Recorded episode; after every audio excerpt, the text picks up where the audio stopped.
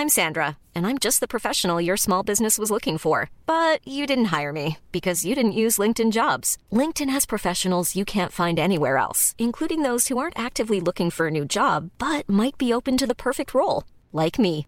In a given month, over 70% of LinkedIn users don't visit other leading job sites. So if you're not looking on LinkedIn, you'll miss out on great candidates like Sandra. Start hiring professionals like a professional. Post your free job on linkedin.com/people today.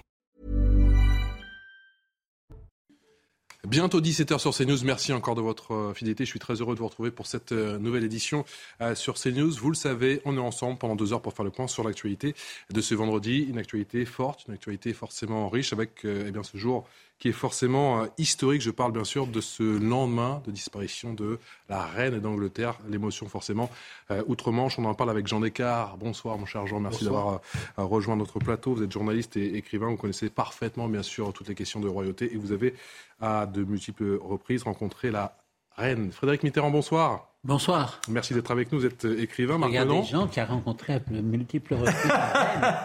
Je touche. Marc Menant, bonsoir. Vous êtes euh, journaliste, euh, bien évidemment, CNews. La reine est morte, vive le roi. Charles III va donc euh, prendre la parole à 19h. Ce sera à vivre sur CNews. Notez bien à l'horaire, à 73 ans. Charles accède au trône. Bain de foule, c'était, regardez ces images hein, assez impressionnantes sur les coups des 15h cet après-midi du côté de, Londres. On en parle juste après. Eh bien, l'essentiel de l'actualité, c'est avec Adrien Spiteri.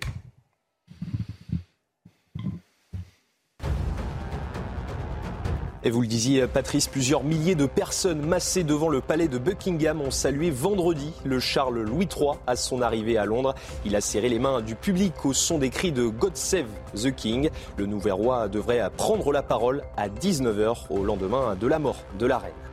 Emmanuel Macron s'est rendu ce matin à l'ambassade du Royaume-Uni à Paris. Le président français y a signé le registre de condoléances après la mort de la reine Elisabeth II la veille. Selon l'Élysée, le chef de l'État a par ailleurs fait parvenir un message au nouveau roi Charles III. Et puis l'Agence internationale de l'énergie atomique fait état d'une coupure totale de courant à Energodar. C'est dans cette ville qu'est située la centrale nucléaire de Zaporizhia. Une situation qui compromet la sécurité des opérations de l'équipe de l'AIEA. Adrien Spiteri, que l'on retrouvera tout à l'heure pour un nouveau rappel des titres. Je vous parler de ce bain de foule, bain de foule historique. Le premier bain de foule du, roi Charles III, c'était sur les coups des, 15 heures à son arrivée à regarder au palais de, de, Buckingham. Beaucoup de monde, forcément, pour accueillir le tout nouveau souverain. Ça donne ça, écoutez. Et sa reine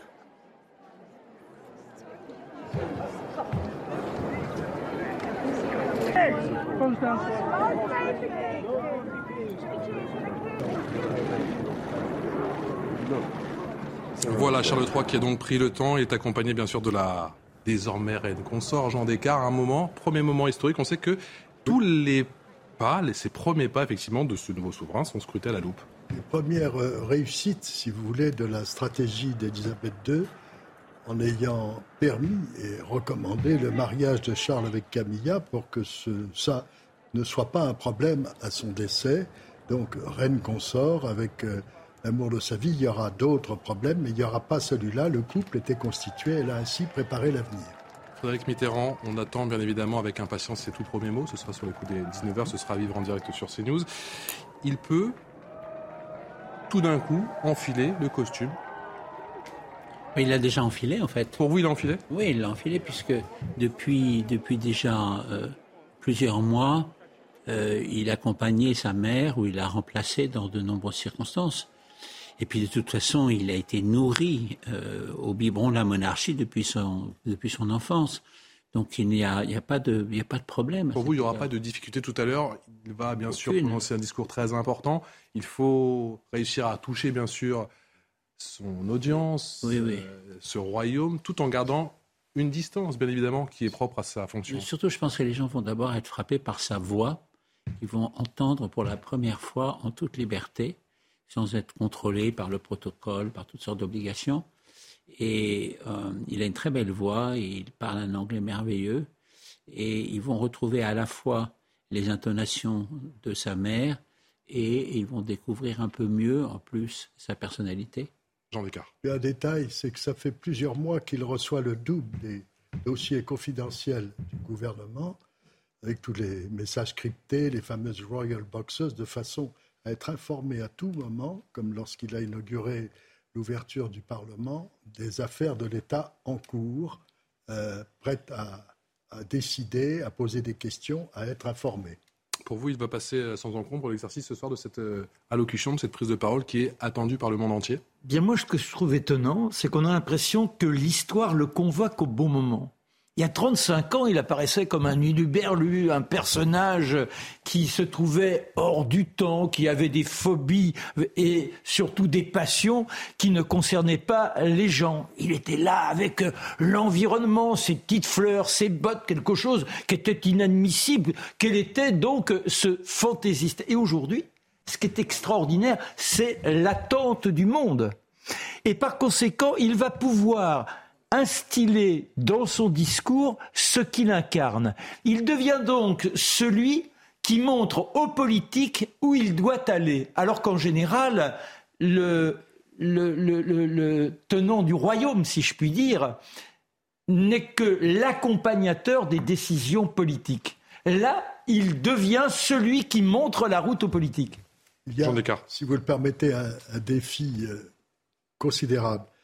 Le prestige de la reine était dû à une situation unique. Elle était le seul chef d'État en fonction ayant vécu la Deuxième Guerre mondiale. Elle avait 13 ans en 1939, elle a tout vécu, les restrictions, les bombardements, la panique, euh, etc. Euh, elle avait subi l'abdication de son oncle Édouard VIII, c'était douloureux, l'arrivée de son père sur le trône. Et lorsqu'elle devient reine en février 1952, Staline est toujours le maître de l'URSS. Staline est toujours à Moscou. Donc c'est une traversée unique de mémoire politique, diplomatique et, civique, si vous voulez, qui est, unique, que représentait Elisabeth II, avec une ouverture remarquable, parce qu'on aurait pu penser à quelqu'un de coincé, pas du tout. Ah, regardez, elle a accompagné le Swinging London, les Beatles, euh, Marie Quant qui raccourci La, la mini-jupe Marie Quant. Et, quand William et Kate se sont mariés, elle a accepté que le quatrième étage de Buckingham Palace soit transformé en boîte de nuit. Bon, elle est allée dormir à Windsor parce que c'était calme. Mais voilà, donc une, une, femme avec les premières messageries euh, cryptées. Hum. C'est amusant quand elle fait des messages avec Harris. Oui. Amusant.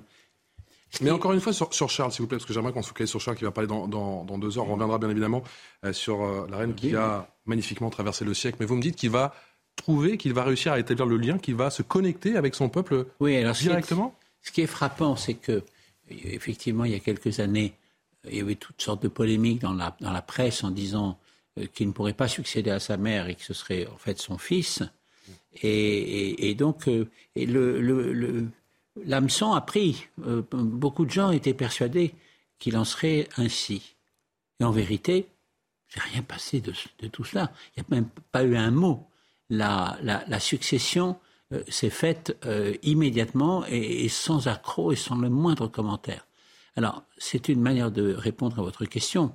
C'est-à-dire qu'il part avec un capital de légitimité formidable qui n'a pas été contesté parce que l'institution monarchique est tellement forte que personne n'a discuté son arrivée. Il va bénéficier, d'après vous, d'un état de grâce? Oui, oui un état de grâce. Oui, oui, oui, oui, parce que la situation est régulière, parce qu'il a épousé Camilla, il n'y a pas ce problème-là.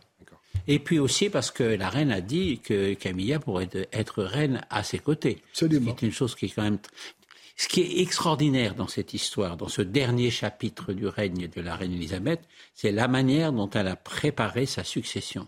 Oui. Hein, si on compare avec énormément de chefs d'État euh, existants, euh, c'est extraordinaire la manière dont elle s'y est prise. Depuis 18 mois, en fait, elle est accompagnée. Elle est accompagnée par ses enfants et ses petits-enfants, par ceux qui sont bons, pas par ceux qui sont difficiles. Mmh. Et, et, ensuite, elle leur a délégué progressivement euh, toutes sortes de fonctions et de, pouvoirs, et notamment de représentation. Enfin, elle a dit euh, que euh, évidemment Camilla devait être reine avec son fils. Elle a absolument tout, tout, tout, bien, tout bien verrouillé, jusqu'à la destination, sa dernière destination, car il était évident depuis, depuis quelques mois, depuis quelques semaines, qu'elle allait mourir.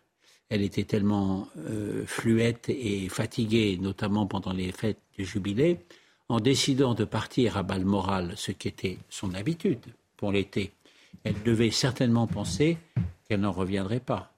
Et Balmoral, c'était une manière aussi de relier une dernière fois cette Écosse menacée par un risque d'indépendance, euh, de l'arrimer euh, une fois encore euh, au Royaume-Uni.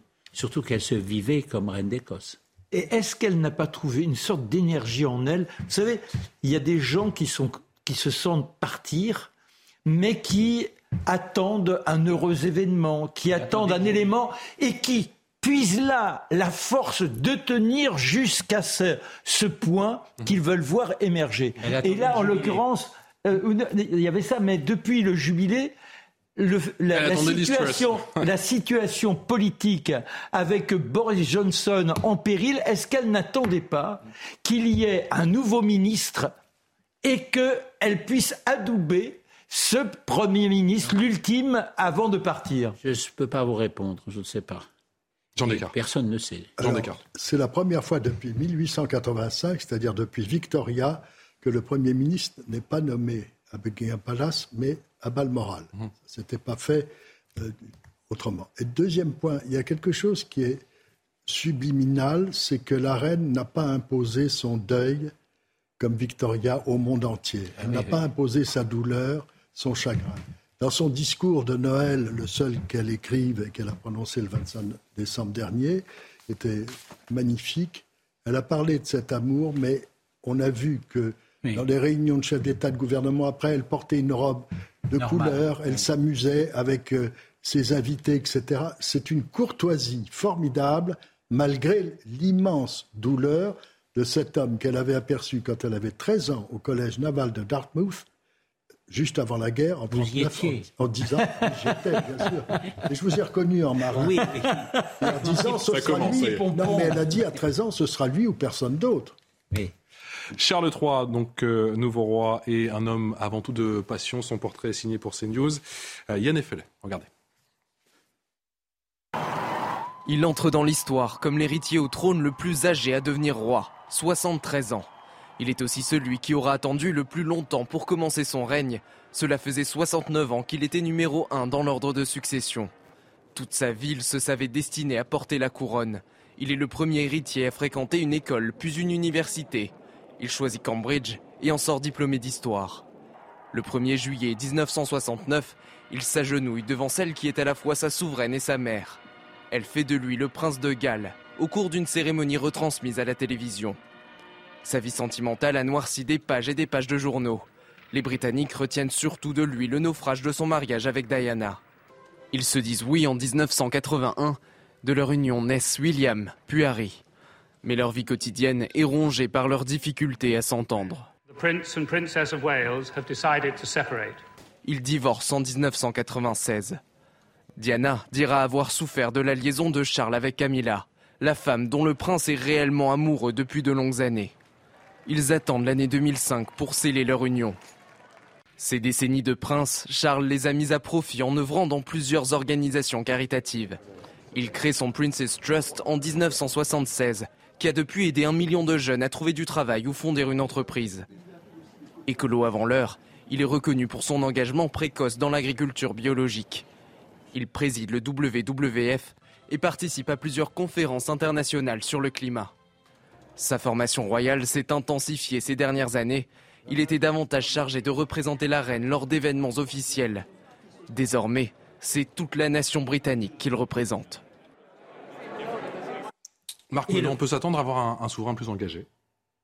Oui, mais il l'est dès le départ. C'est-à-dire qu'il va finaliser ce travail qu'il a mené depuis 35 ans. C'est ça qui est intéressant. C'est ce que j'essayais de. Mais il pourra le faire, pardon. De, non, mais il va le faire avec. Avec la casquette. Euh, oui, mais avec mesure. C'est un garçon, je crois, très intelligent. Oui, oui. On, l'a présenté euh, souvent comme étant bon, euh, plutôt mièvre. Hum. Je pense qu'il a une véritable ambition culturelle, qu'il a des capacités intellectuelles et qu'il a également cette capacité à habiller ses propres propos, donc à les amenuiser tout en les mettant en valeur. C'est-à-dire en disant, vous voyez, ça, aujourd'hui, ça existe, mais moi je l'avais déjà envisagé. Donc je suis un bon conseiller. Vous voyez ce que je veux dire? Il a beaucoup d'humour aussi. Ah oui, comme son père. et comme sa mère. Et comme sa mère, effectivement. mais on a souvent dit qu'il commentait beaucoup, qu'il euh, qu'il parlait aussi beaucoup. Est-ce qu'il peut effectivement euh, recalibrer, si je peux dire, euh, effectivement il faudra ça pas, Il ne faudra pas qu'il parle autant, certainement. Voilà. Mais bon, il est, il est paraît-il, depuis deux ans, très conscient des limites qu'il doit apporter à son propre caractère. Bon, c'est un être très intelligent, effectivement, très cultivé, euh, très sensible. La sensibilité en politique n'est pas forcément une qualité. Très émotif, encore pire. Mais il dispose d'un atout considérable qui est sa femme. Car il a, de la même manière que la reine avait Philippe, dont elle disait c'est mon roc, il a euh, avec lui euh, une femme que les gens connaissent peu, mais qui est en fait tout à fait remarquable. Elle est tout à fait remarquable pour plusieurs raisons. D'abord, c'est un esprit positif, c'est-à-dire qu'elle voit dans chaque situation le côté euh, utile, le côté qui va marcher, et non pas le côté euh, qui est ennuyeux. Elle est toujours de bonne humeur, ce qui est une très grande qualité. Vivre avec quelqu'un de bonne humeur, c'est quelque chose je, vous, je vous confirme. Nous, je ne parle pas pour vous, mais peut-être Marc et peut-être vous, qui vivons quelquefois avec des gens de mauvaise humeur, nous savons à quel point c'est tellement important de vivre avec quelqu'un qui est toujours de bonne humeur. On va tout savoir. Et elle est d'une sympathie. Moi, je l'ai rencontrée une fois. Je l'ai rencontrée une fois, mais j'ai vraiment eu l'occasion de parler avec elle durant cette fois-là. Elle est d'une sympathie, mais absolument formidable. Et elle est adoptée par les Anglais aujourd'hui? Pas pour l'instant, mais de plus en plus. Non, mais il y a un avantage fantastique, et c'est la différence, malheureusement, avec Diana. Elle aime la campagne, les chevaux, la nature. Ça, c'est le, le tronc commun de Tout ce que détestait Diana. Qui c'est, tout ce qu'aime Charles. Voilà, et tout ce qu'aime Charles. La nature, les, traditions. Je veux dire, si vous n'aimez pas aller avec des bottes dans un terrain un peu humide, avec un petit coup de vent, il ne faut pas entrer dans la famille royale. Comme disait euh, le prince Philippe à propos de la princesse Anne, nous sommes semblables. Elle aime tout ce qui mange du foin, qui galope et qui pète. là, là. Marc Menon, la, la reine consort, c'est un. On n'a pas beaucoup parlé, effectivement, c'est un atout de poids aujourd'hui pour, le, pour Charles III C'est-à-dire que, contrairement à Diana, qui était une jeune fille, vous savez, comme tout à chacun qui voit la royauté comme étant un monde inatteignable, mais un monde d'épanouissement, un monde de rayonnement, un monde de luxuriance, elle voulait arriver dans ce monde-là et être la, femme qui rencontre le prince charmant. Oui. Et, donc là, il y, a une sorte d'ambition, il y a une sorte de réalité de parvenu. Tandis que Camilla, c'est pas du tout ça. Camilla, elle est dans une continuité. Elle, elle ne cherche pas à arriver dans un autre monde. Elle est de cet autre monde. Donc elle est en capacité d'être l'accompagnatrice et, comme l'a dit Frédéric, celle qui aiguillonne de façon positive le roi et qui Charles III. Voilà, c'est ça. Hmm. Jean Descartes. Margaret Thatcher et, la princesse de Galles, Diana, avaient un point commun qui était une grave faute. Elle n'avait pas de bottes pour se promener dans la campagne. Et ça, avec des mocassins, on ne va pas très loin dans la famille royale. Est-ce que de ce décès qui était, important. qui était forcément attendu, en tout cas de, depuis de nombreuses semaines, est-ce que ce décès arrive au, plus mauvais moment pour, euh, pour le royaume, en pleine crise économique et en pleine crise ah, C'est l'épreuve politique? Oui, terrible. C'est toujours, c'est toujours au mauvais moment, de toute façon, que les gens meurent. Alors, euh, et que la succession s'ouvre. Sauf que là, donc, comme nous l'avons vu, la succession a, été bien préparée. Et de toute façon, il ne faut pas souhaiter à un roi, un ambassadeur ou à un homme politique euh, de vivre tranquille. Euh, il faut lui souhaiter des difficultés. Et ce sont ces difficultés qui lui permettent d'assurer son ascendant. Donc, en l'occurrence, euh, Charles arrive euh, au cœur de la tourmente, au seuil de la tourmente. C'est savoir épouser le destin. C'est ce qu'elle fait, elle, quand elle a 14 ans. Cette jeune fille de 14 ans qui porte ce discours s'adressant aux enfants à la BBC, C'est cet instant-là qui lui permet de faire comprendre qu'elle est un symbole et qu'elle offre un espoir. Et, là, donc, dans ce séisme que nous sommes en train de vivre, ou disons les prémices, mais les secousses sont bien affirmées d'ores et déjà, il est celui qui peut rassurer, et parce que justement, il tient ce discours écologiste que l'on a envie d'entendre. Les premiers mots de... quand même. Ah oui, bien sûr. Elle, a tenu sa parole puisqu'elle avait dit le 21 avril 1947, le jour de sa majorité, elle était au Cap en Afrique du Sud, que ma vie soit longue ou courte, je serai à votre service jusqu'au bout. Alors ce que dit Jean, c'est très important. C'est très important parce que nous vivons dans un monde où les gens ne respectent pas leurs promesses, les politiques. Or, elle a respecté son serment. Elle a respecté son serment puisque au seuil de la mort, deux jours avant sa mort, on la voit encore mhm. qui accueille euh, son, son 15e Premier ministre. Et on voit cette femme incroyablement frêle, euh, avec les, les mains euh, tachées, je ne sais pas ce qu'elle a. Bleuie, oui. oui, noir. Cette, cette, cette, femme qui est vraiment au seuil de la mort, en quelque sorte, eh bien, elle accomplit son travail jusqu'au bout. Elle a tenu son serment. C'est rare. Elle a tenu son serment. Et je pense que c'est une des raisons pour lesquelles il y a une telle émotion collective. On a enfin quelqu'un qui tient son serment. Et qu'elle a eu la chance de réussir son jubilé, qui a été extraordinaire, avec la dose d'humour qu'il fallait quand elle était avec l'ours Paddington et accompagnait la musique avec la tasse de thé. Je veux dire, c'est une apothéose. On le reverra. Oui, mais ce serment, ce serment c'est rapidement. La royauté est une force. J'incarne cette force. Et ayez confiance en nos institutions. Alors que le politique, c'est je suis moi, j'ai des idées, je vous promets, je vous promets. Mais vous, vous changez votre constitution? Voilà, voilà, ça n'a rien, rien à voir. Allez, direction Buckingham Palace avec euh, l'un de nos envoyés spéciaux. Bonsoir Florent Tardif. On parlait bien sûr de Charles III qui va prendre la parole. Ce sera à vivre en direct à 19h euh, sur CNews. Des premiers pas très scrutés et déjà un premier bain de foule. Hein.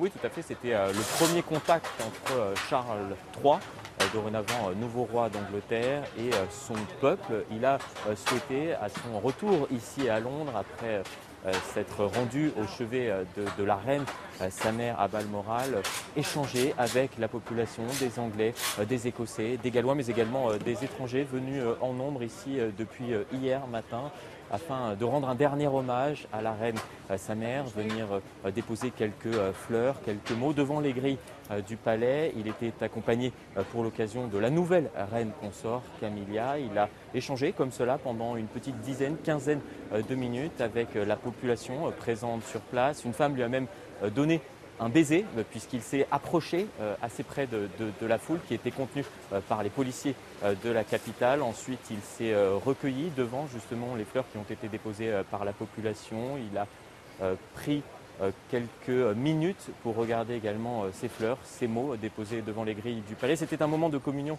Patrice, important avec la population pour celui dont la tâche finalement s'annonce presque insurmontable. Il devra marquer ces prochaines années ça imprimer euh, justement sa, marque, ne pas tenter euh, de faire oublier la reine, ce qui semble insurmontable. C'est ce que m'expliquaient quelques Britanniques avec qui j'ai pu échanger, mais il lui faudra montrer que justement son règne n'est pas qu'un règne de transition entre celui de la reine, sa mère, et celui de son fils William.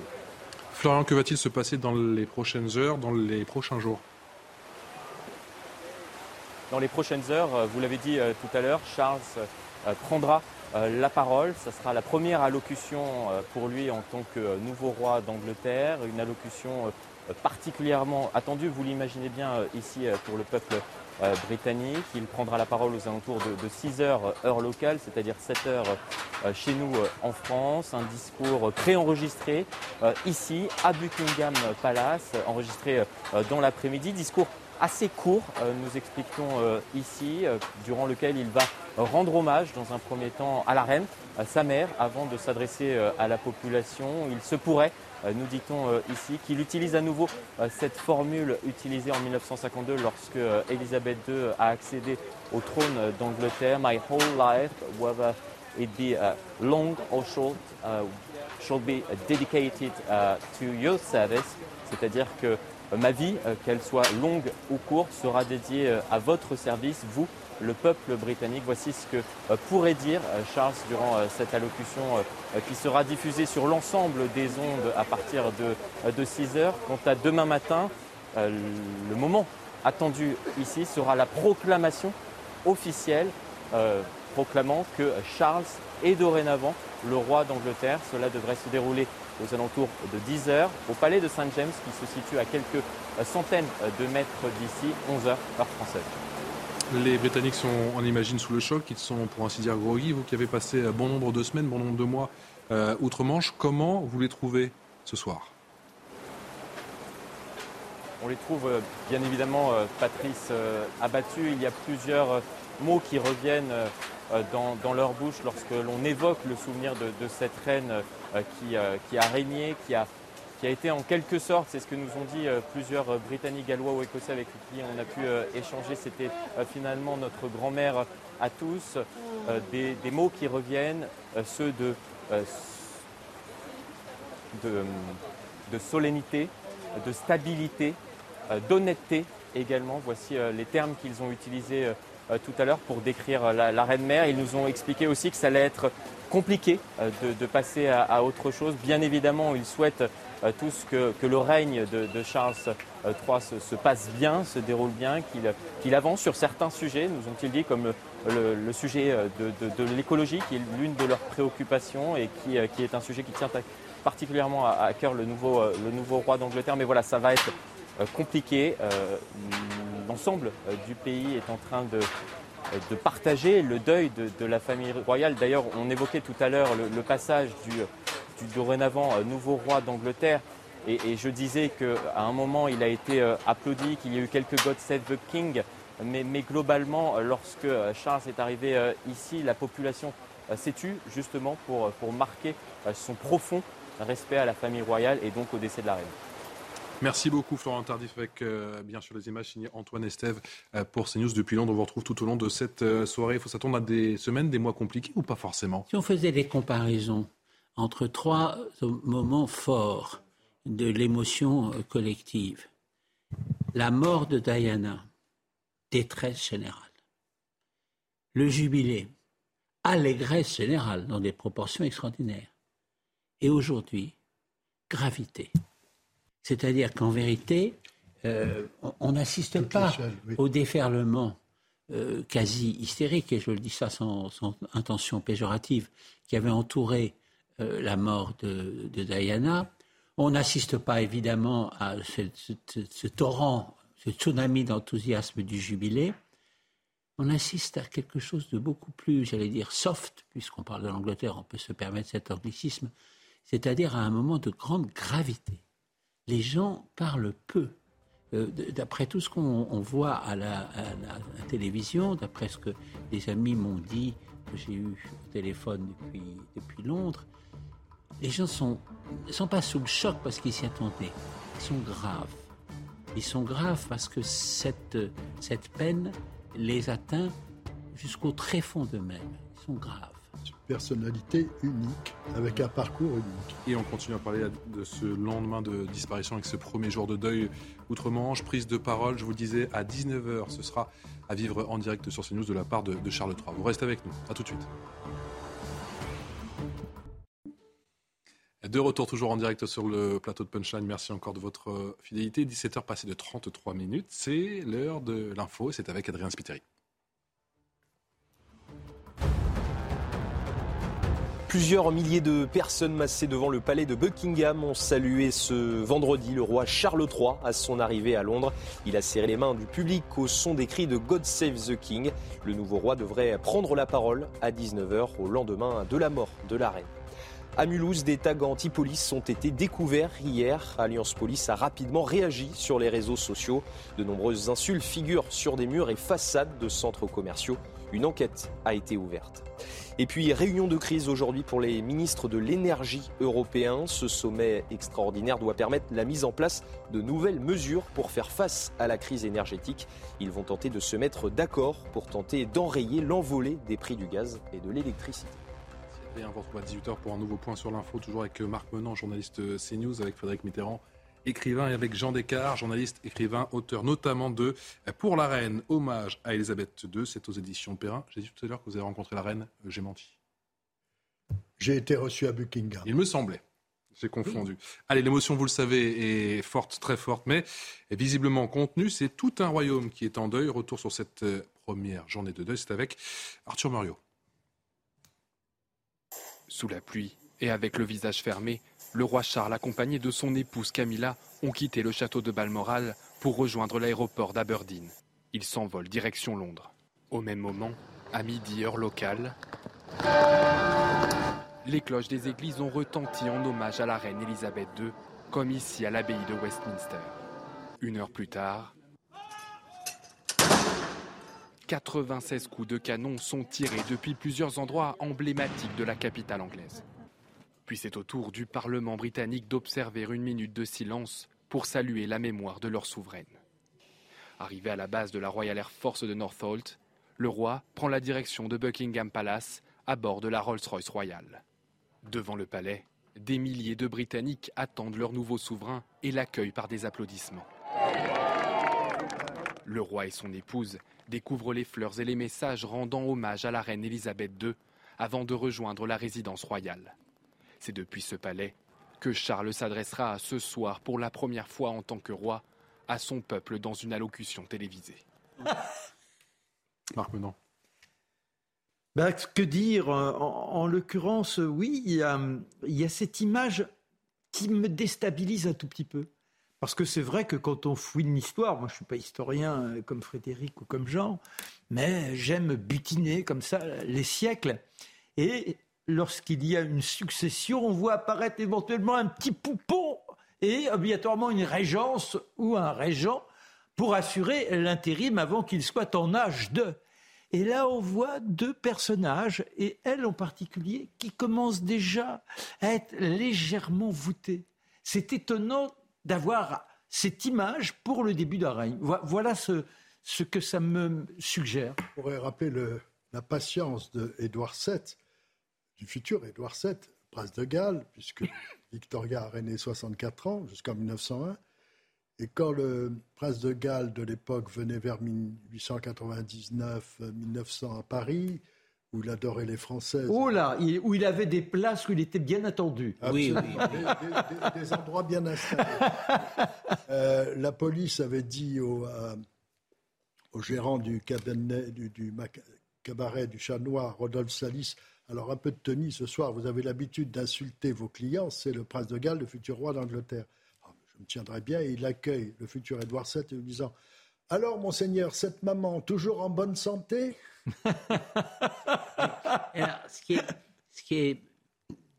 Jean me donne l'occasion de, le dire, c'est que, euh, en vérité, euh, Édouard VII euh, a été, quand il était prince de Galles, sous la férule de sa mère, il était considéré comme étant à peu près incapable de devenir roi. Mhm. Et, ça ravissait sa mère d'ailleurs, qui avait envie de rester euh, reine euh, ad vitam, aeternam.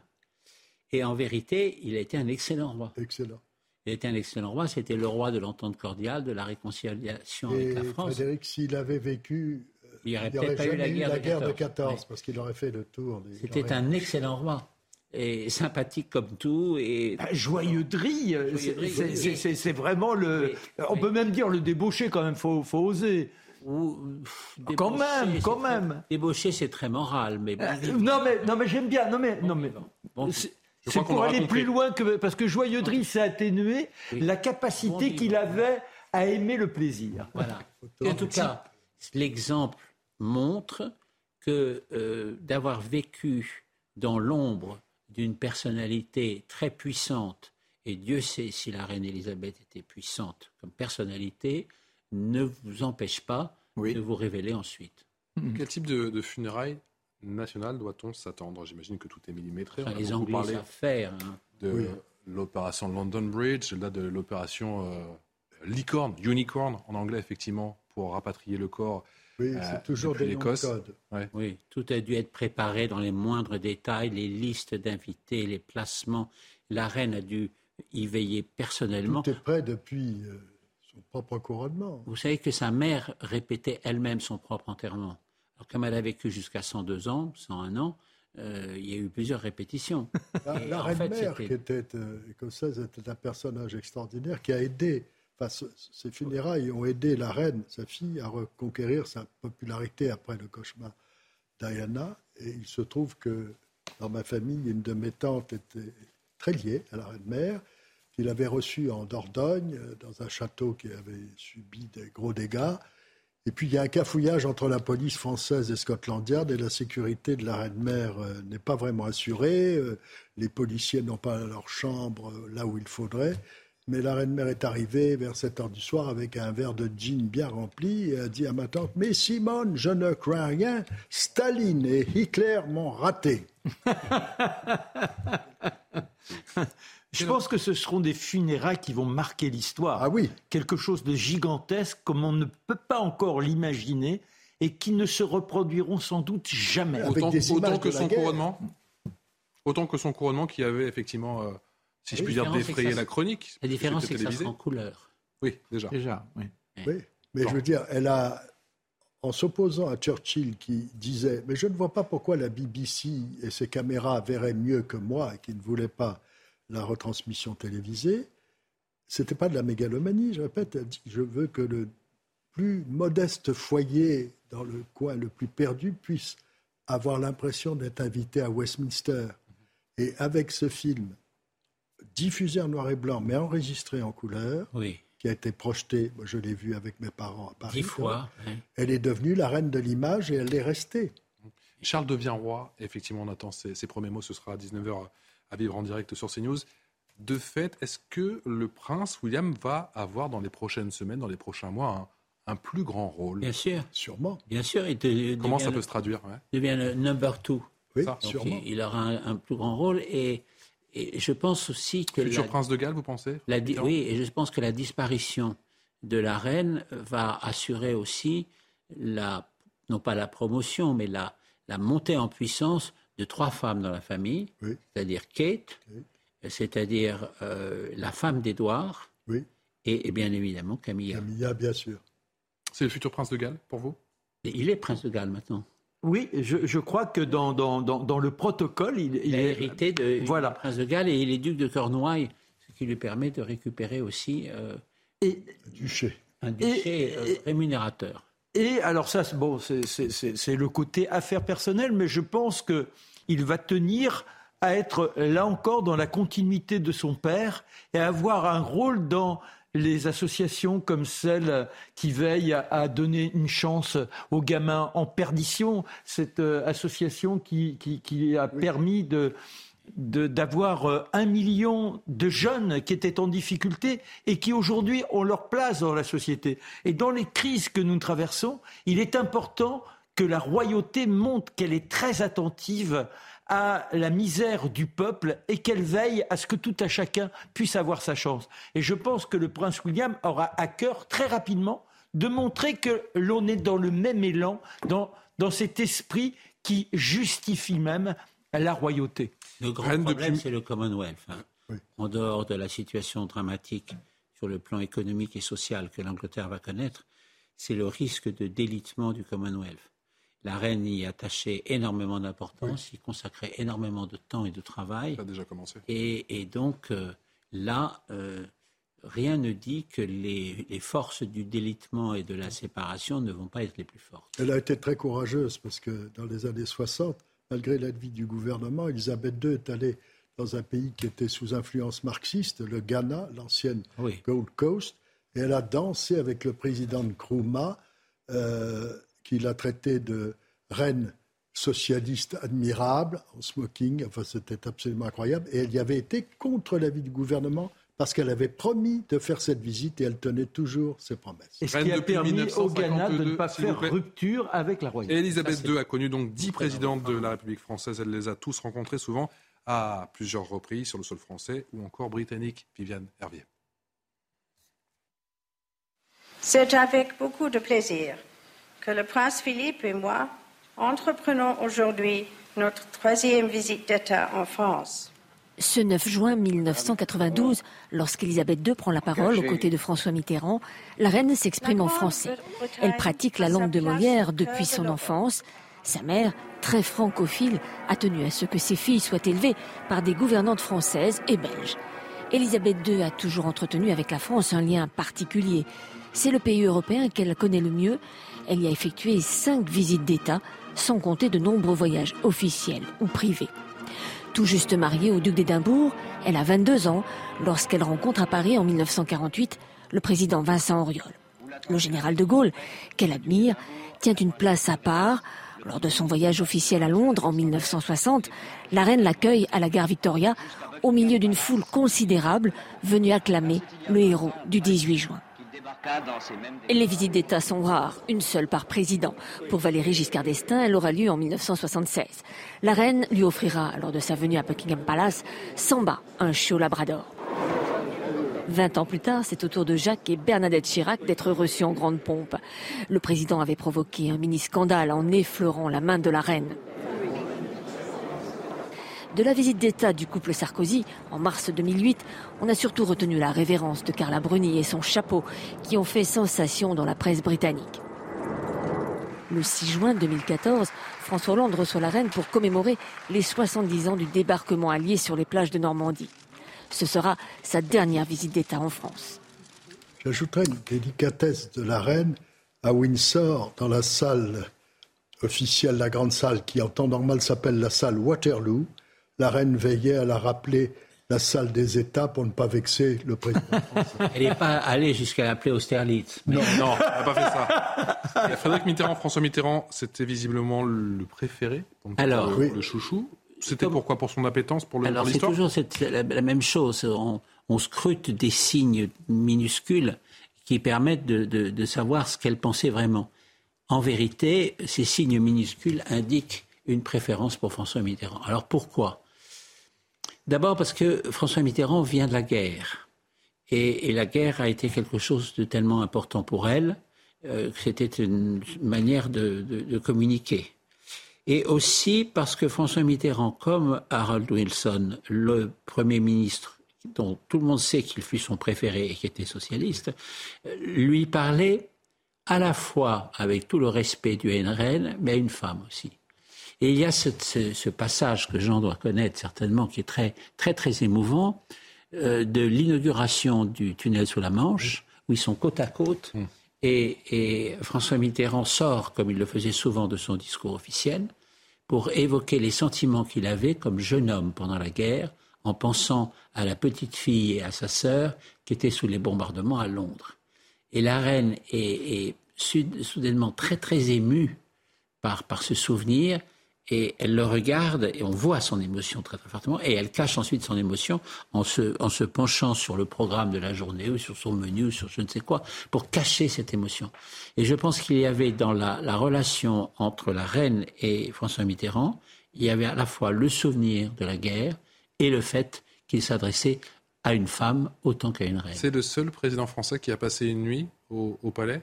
Je ne sais pas. Non, je crois. Euh, euh, euh, Bernadette Chirac et Jacques Chirac n'ont pas passé une nuit aussi? Non, parce que Nicolas Sarkozy aussi et, Carla aussi. Hmm.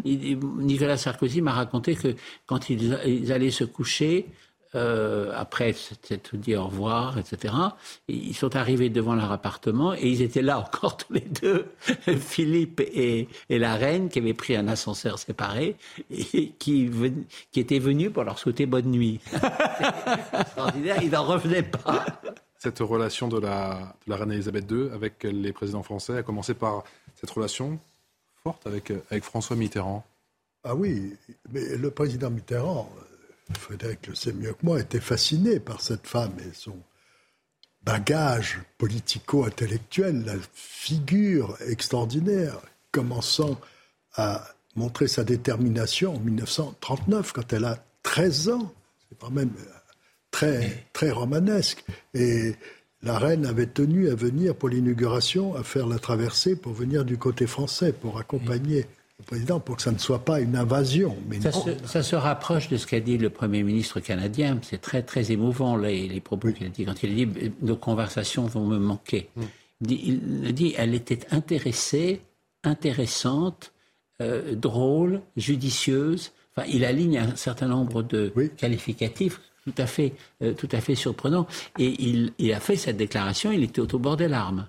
il il, C'était une partenaire. Est-ce qu'on ne pourrait pas imaginer aussi que la stature de François Mitterrand, cet homme qui n'est pas du commun, si je puis dire, il a une force, un charisme qui le place en dehors d'un homme politique habituel. Est-ce que ça ne le rapproche pas? Est-ce que ça ne le, rapproche pas de la reine? Est-ce qu'elle ne se sent pas Je pense qu'il partageait aussi euh, une sorte d'humour caustique sur les êtres et sur les situations euh, qu'elle ne pouvait pas partager avec beaucoup de monde. Je pense qu'elle n'avait pas ce... Euh, quelles que soient les immenses qualités que pouvait avoir Jacques Chirac, je pense qu'on ne pouvait pas rigoler avec Jacques Chirac de la même manière.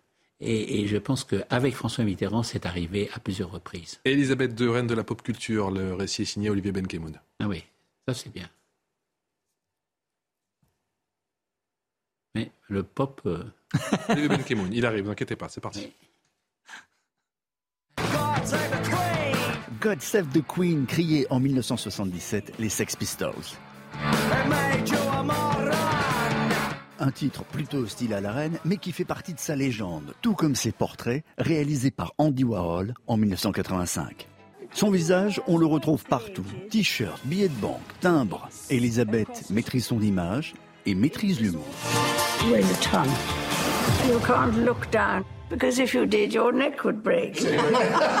Icône de la pop culture, Elisabeth a été incarnée à l'écran des dizaines de fois. Une reine qui aime côtoyer les stars de cinéma, comme James Bond avec qui elle saute en parachute pour les Jeux Olympiques de 2012. Et pour son jubilé, c'est la superstar des ours britanniques qui partage ses tartines de marmelade avec la reine. Mais Elisabeth a connu des périodes plus sombres, celle qui est racontée dans The Queen de Stephen Frears. Sorti en 2006, le film montre une reine refermée sur elle-même après la mort de Diana, refusant catégoriquement de lui rendre publiquement hommage. Diana n'appartient plus à la famille royale. Le film raconte comment Elisabeth reviendra sur sa décision et réussira à retourner l'opinion publique britannique. Après cet épisode, qui n'est pas une fiction, la reine reprendra en main sa communication, une communication par l'image, mise en orbite planétaire par la série The Crown, vue par plus de 100 millions de téléspectateurs à travers le monde. Toujours gagner. Voilà, c'est signé Olivier Reconnaître que The Queen est un, film absolument formidable. Même les gens qui ne s'intéressent pas à ce genre de sujet ne peuvent pas le nier. C'était absolument formidable. il faut Charles, Charles III en mode pop culture, c'est pas gagné. Le libéralisme de la famille royale de permettre le tournage de The Crown, qui quelquefois est à la limite de la vie très intime. Peut-être que Charles n'est pas pop, mais ses enfants le sont. Parce qu'on a vu le petit dernier, là, qui a multiplié les grimaces amusantes euh, lors du jubilé. Et je pense que là, il y a aussi. L'avantage de la firme, c'est qu'il y a toujours une nouvelle génération qui arrive et qui, euh, qui d'un coup euh, brille par son originalité et quelquefois par ses erreurs, mais peu importe. Il y a à la fois cette stature de la force et juste à côté une famille avec euh, tous ces drames, mais cette capacité à la dérision. Merci à tous les trois. Marc Menant, Frédéric Mitterrand, Jean Descartes, écrivain, l'un de vos ouvrages. Elisabeth II, La Reine, c'est édité et je vous le conseille chez Perrin. Merci encore à tous les trois. On se retrouve dans un instant pour la suite de Punchline. A tout de suite. À bientôt 18h sur CNews. Merci encore de votre euh, fidélité. La deuxième partie de, Punchline avec Gabriel Cluzel. Bonsoir Gabriel. Bonsoir Patrice. Directrice de la rédaction de Boulevard Voltaire. Geoffroy Lejeune nous a rejoint. Bonsoir. Bonsoir Patrice. Cher Geoffroy, directeur de rédaction de Valeurs Actuelles. Karim Zeribi, bonsoir. Bonsoir Patrice. Sur CNews. Et Mathieu Vallet, bonsoir. Porte-parole du syndicat indépendant des commissaires de police. On va parler et bien de ce qui s'est encore passé dans un stade de foot, c'était hier du côté de l'Alliance Riviera à Nice avec euh, des violences insupportables. Les images dans un instant, est-on impuissant Oui ou non? Juste après, l'essentiel de l'actualité, c'est avec euh, Adrien Spiteri. Adrien. Plusieurs milliers de personnes massées devant le palais de Buckingham ont salué vendredi le roi Charles III à son arrivée à Londres. Il a serré les mains du public au son des cris de God Save the King. Le nouveau roi devrait prendre la parole à 19h au lendemain de la mort de la reine. Le monde entier rend hommage à la reine. Minute de silence, minute de silence pardon, à l'ONU, drapeau en berne au Capitole ou encore Tour Eiffel éteinte. Elisabeth II était une amie de la France et une reine de cœur pour Emmanuel Macron, une femme d'État d'une dignité et d'une constance incomparable pour Joe Biden. Gérald Darmanin s'est rendu à Lyon ce vendredi matin. Une visite surprise du ministre de l'Intérieur dans le quartier de la Guillotière. Un mois et demi après l'agression de trois policiers, il a notamment rencontré le maire de la ville, Grégory Doucet, cet après-midi. Et puis l'Agence internationale de l'énergie atomique fait état d'une coupure totale de courant à Energodar. C'est dans cette ville qu'est située la centrale nucléaire de Zaporizhia, une situation qui compromet la sécurité des opérations de l'équipe de l'AIEA. Adrien Spiteri, notre sport et sali les mots hier soir de la ministre des Sports, ces images à peine croyables, des images extrêmement violentes. C'était juste avant le match hier soir entre Nice et Cologne en, Coupe d'Europe. 32 blessés, dont un grièvement. Parmi ceux-ci, on dénombre de policiers installés. Quatre personnes au total ont été hospitalisées. Les précisions de Franck Trivio de Punis. Jean-Pierre River, le président de l'OGC Nice, est revenu aujourd'hui lors d'une conférence de presse sur les incidents. Il était encore très marqué euh, par euh, ces événements. Il ne comprend pas aujourd'hui pourquoi eh bien, les CRS ont mis près de 7 minutes pour intervenir euh, dans le stade lui-même alors que les violences avaient démarré sans le dire. Eh bien, il n'a pas hésité à charger quelque peu eh bien, les services de la préfecture et les moyens mis à disposition autour de cette rencontre. Sa crainte aujourd'hui, eh bien, c'est de ne plus voir les familles et les enfants revenir au stade. Écoutez les mots forts du président de l'OGC Nice. Vous avez ces hordes. C'est des combattants de rue que vous avez en face de vous. Comment voulez-vous qu'un stadier qui est payé 50 euros, à un moment, ils se disent pas Putain, maintenant j'ai des femmes et des enfants, je ne vais pas me faire euh, ils ont fait ce qu'ils ont pu et certains ont été très courageux, je veux dire. Mais il y a des CRS qui sont restés dans leur euh, camion hier soir. Est-ce qu'on ne peut pas anticiper ça, se dire face ben, qui arrive Moi, je ne gère pas les CRS. Voilà. C'est, malheureusement, je n'ai pas de pouvoir sur les CRS. Mais euh, je veux dire, nos stadiers se sont retrouvés face à ces gens-là qui sont pour moi, mais qui n'ont rien à faire dans un stade. Si on ne sort pas ces gens-là des stades, nous ne résoudrons jamais le problème. Dans l'après-midi, le préfet des Alpes-Maritimes, Bernard Gonzalez, s'est fendu d'un communiqué pour préciser eh bien qu'il avait mis euh, en œuvre des moyens supplémentaires dans la journée d'hier aux 450 policiers prévus. Il a rajouté 200 membres euh, de force de l'ordre, une mesure qui ressemble un petit peu à de l'improvisation quand on voit eh bien, euh, les violences engendrées par le hooliganisme allemand hier soir à l'Alliance Riviera. Franck Trivio pour CNews depuis Nice. On va justement écouter les, propos, la réponse de Bernard Gonzalez, le préfet des Alpes-Maritimes, au micro de Stéphanie Rouquier pour CNews.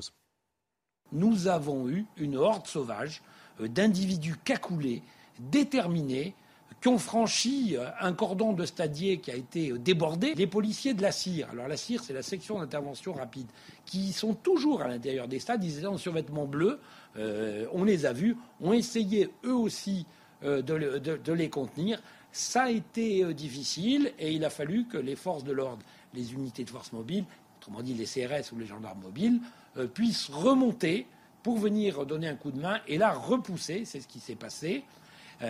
alors, ces unités-là, elles étaient à l'extérieur, parce que nous, nous devions gérer aussi à l'extérieur du stade, hein, puisque tout autour du stade, il y avait encore des milliers de personnes qui souhaitaient rentrer, des Niçois, des Allemands, et aussi des Allemands sans billets. Mathieu Vallet, il y a comme un air de déjà-vu. Oui, alors je me suis effectivement bien renseigné sur euh, le déroulé des événements hier soir. D'abord, il y a eu l'avant-match. Il y a eu 6000 euh, supporters allemands qui étaient en déplacement sur le stade de l'Alliance Rivera, hein, le stade niçois. Et donc, il a fallu gérer les supporters, enfin, les supporters, ceux qui convient d'appeler des hordes de sauvages, évidemment, parce que ils ont commis des vols dans les magasins sur la route entre le centre-ville et le stade.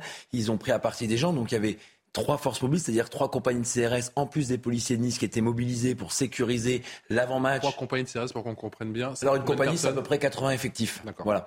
Donc, Donc, 240. Voilà, exactement. Voilà. Donc il y a à peu près 300 effectifs en comptant sur de la sécurité publique. Donc 300 effectifs pour un match dont la Division nationale de lutte contre le légalisme, c'est une structure de la sécurité publique qui évalue la dangerosité des matchs, mmh. le classer sur un niveau 3, donc assez optimal en termes de dangerosité et en termes de difficulté. Donc ce qui s'est passé, c'est qu'on n'a pas de problème d'évaluation de la menace. Non, elle était très bien faite par nos collègues de la division nationale de lutte contre le Vous savez, ils ont des policiers qui se déplacent dans les clubs à l'étranger pour avoir un lien constant pour évaluer la menace quand on a des clubs qui viennent comme Cologne et vice-versa. On a aussi ces euh, personnels de la sécurité publique qui vont dans les différents stades et qui ont un lien permanent avec tous les clubs pour justement évaluer la menace qui parfois amène à interdire des supporters de déplacement dans des villes et dans des, dans des stades.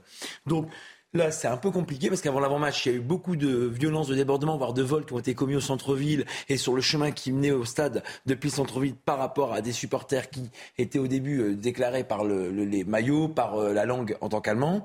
Mais évidemment, c'est pas les euh, publics classiques de foot. Et ensuite, effectivement, la situation s'est très rapidement dégradée dans l'enceinte du stade. Vous savez qu'on n'intervient pas dans un stade comme on intervient dans la rue en termes d'ordre public. Donc il faut que les CRS et les gendarmes mobiles se positionnent pour assurer leur sécurité, pour faire une manœuvre de dégagement des supporters supporters allemands qui avaient basculé dans la tribune présidentielle et dans la tribune des Niçois pour en découdre. Et ensuite. Tout le laps de temps D'où le ah bah, timing de 7 minutes dont parle Jean-Pierre River, le président de l'OGC Nice. Pour l'instant, il n'y a pas de nouveauté, comme vous dites, que ce soit pour des concerts, des matchs de foot, des événements, c'est les stadiers et les personnels euh, de sécurité privée qui assurent les entrées, la périmétrie et la sécurité à l'intérieur du stade. Donc là, on a été appelé et effectivement, c'était tellement difficile, dangereux et violent qu'il y a eu quatre forces mobiles, donc trois escadrons de gendarmerie mobile et une compagnie de CRS qui sont venus en renfort. Vous imaginez bien combien d'effectifs ça fait en plus. Donc ils ont enlever, si j'ose dire, les supporters euh, allemands de la tribune qui étaient dans la tribune niçoise pour rétablir l'ordre. Et quand l'ordre a été rétabli, le match s'est déroulé dans un climat très tendu. Et à l'issue du match, effectivement, le dispositif est resté en place dans le stade, aux abords du stade et dans le centre-ville, puisque après le match, on a encore des gens qui sont restés en centre-ville jusqu'à 3 heures du matin. Pourquoi on n'y arrive pas? Ah bah c'est pas qu'on n'y arrive pas. Ah, c'est que, en fait, ah bah non, mais dans bah, la images, on ah mais de toute façon, je vais pas stigmatiser, mais que ce soit les Stéphanois, les Niçois, les Parisiens, les Marseillais, c'est des clubs dont on sait qu'on a souvent des difficultés avec euh, une partie minoritaire de supporters ultra violents et ultra déterminés, voire des gens qui s'agrègent non pas pour faire la fête. Et vous l'avez dit, c'est une partie minoritaire. Comment on n'arrive pas à les canaliser Comment on n'arrive pas à les, ah mais sécuriser bah, Les policiers sont intervenus rapidement. Après, euh, tant qu'il n'y a pas d'exaction de violence ou de difficultés particulières, et tant qu'à l'intérieur du stade, on n'est pas requis par le gestionnaire du stade qui dirige ses agents de sécurité privée, ses stadiers, nous on n'intervient pas dès qu'on donne le top départ, les policiers interviennent. Vous savez, pour la côté voie publique, hein, ça vous a pas échappé, sur la voie publique dans le centre-ville et sur le chemin qui mène au stade, on n'a pas eu de difficulté de débordement parce que les CRS, là, c'est leur boulot, c'est leur terrain, c'est leur compétence, ils sont intervenus avec les policiers de Nice tout de suite. Par contre, dans le stade, je vous dis, c'est pas, c'est un peu comme un navire, hein, vous tournez le gouvernail, mais le navire ne bouge pas tout de suite. Donc il faut qu'on mette en place un dispositif qui permet d'assurer et la sécurité des agents et la sécurité des personnes sur lesquelles on va les protéger, notamment les supporters qui ont rien à voir et les visiteurs qui sont là pour regarder un match tranquillement. Parce que si vous intervenez rapidement, n'importe comment, avec aucun process. L'intervention non seulement ne servira à rien, mais elle créera un surdésordre puisqu'elle ne résoudra le désordre pour pas très rassurant tout ça, Geoffroy Lejeune, il y a comme un air de déjà vu. Euh, ben, on a déjà vu ces images 20 fois évidemment. Euh, je rajouterais le, pour compléter le propos de Mathieu qu'en fait il y a un supporter qui est tombé euh, entre deux tribunes, qui a fait une chute de 5 mètres et qui a fini à l'hôpital. Et on a découvert que ce supporter était, était un Parisien déguisé en allemand. Alors c'est pas juste pour la blague que je raconte ça, parce qu'en fait, apparemment il y avait plusieurs Parisiens déguisés en allemand dans cette dans cette dans ces affrontements. Et, et j'en parle parce que Karim sera d'accord avec moi. On en a déjà discuté l'un et l'autre. les Parisiens, pourquoi ils vont à Nice pour se battre avec des supporters? Parce qu'à Paris ils ont beaucoup plus de mal à le faire. Pourquoi? Parce que le PSG, il y a une dizaine d'années, a mis en place des menus, des mesures extrêmement, enfin, en tout cas, une vraie politique de lutte sous l'impulsion de Robin Leproux, bien euh, sûr. exactement, qui à l'époque se faisait haïr par les supporters, mais moi j'étais un peu jeune, je, sifflais son nom au Parc des Princes. Euh, et ils ont assumé euh, des tribunes quasiment vides, en tout cas des virages quasiment vides. Ils ont assumé une baisse de recettes, plus d'ambiance, une baisse d'ambiance. C'était absolument épouvantable pendant quelques années. Ils ont assumé tout ça en disant qu'ils voulaient régler le problème. Et aujourd'hui, le Parc des Princes est un endroit où on peut aller avec des enfants, etc. C'est beaucoup moins dangereux. Je dis pas qu'ils ont tout réglé, mais en tout cas c'est la raison pour laquelle. À voir avec il y a 10 ans effectivement. Et voilà, et c'est pour la raison pour laquelle les hooligans parisiens, donc certains sont interdits de stade pour euh, à vie ou pour très longtemps, sont obligés d'aller se battre dans d'autres stades, en l'occurrence celui de Nice. Euh, tout ça pour dire que en fait, il y a des moyens de résoudre euh, ces problèmes-là. Déjà, Dieu merci, c'est pas cantonné, euh, enfin c'est pas dans tous les stades, c'est cantonné à certains avec des publics bien connus en effet. Euh, et ensuite, il y a des, des, méthodes qui fonctionnent assez bien. Par exemple, là en l'occurrence, moi ce qui me frappe dans cette histoire euh, à Nice hier, c'est que c'est, il y a eu un Nice-Marseille qui a été annulé avant le coup d'envoi il y a très peu de temps parce que l'ambiance était trop chaude entre supporters. Et, et ben il y a eu hier après-midi une réunion entre les forces de l'ordre et le maire de Nice juste avant le match. le coup d'envoi d'ailleurs, je crois, a été décalé d'une heure. Junior, ouais, 55 minutes. Et en fait, en vérité, vu l'ambiance dans le centre-ville, il était possible d'annuler le match. Là, il y a une vraie sanction pour les supporters allemands. Alors, ça pénalise tout le monde, pas uniquement ceux qui sont violents, mais il y a une vraie sanction. À un moment donné, il faut comprendre qu'on s'adresse à des gens qui, même s'ils ne servent pas le foot, aiment le foot. Et quand on les prive de match, c'est une vraie sanction. Il y a beaucoup de choses à faire encore.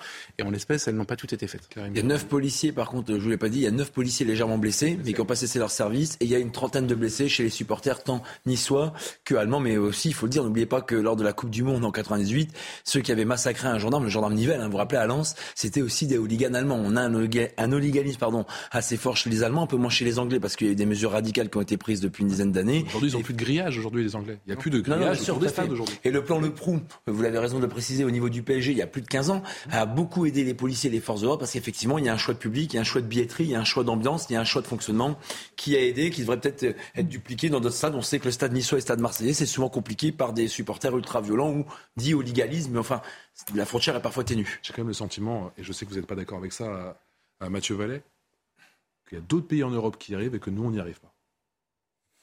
Enfin, nous, on n'y arrive pas. Moi, d'abord, je voudrais que l'on se mette d'accord pour ne pas accorder le titre de supporter à ces gens-là. Ils n'ont rien de supporters. Ce sont des délinquants qui fréquentent des stades et qui prétendent supporter une équipe qu'ils ne supportent pas puisqu'ils viennent pour en découdre, pour s'affronter euh, aux supporters d'en face et pour euh, saccager une ville avant un match, parce que c'est ce qui a été fait avant le match, donc, euh, la ville de Nice a été saccagée, euh, des biens publics endommagés, ils étaient ivres morts donc, sur la voie publique. Donc tout ce constat-là, on l'a.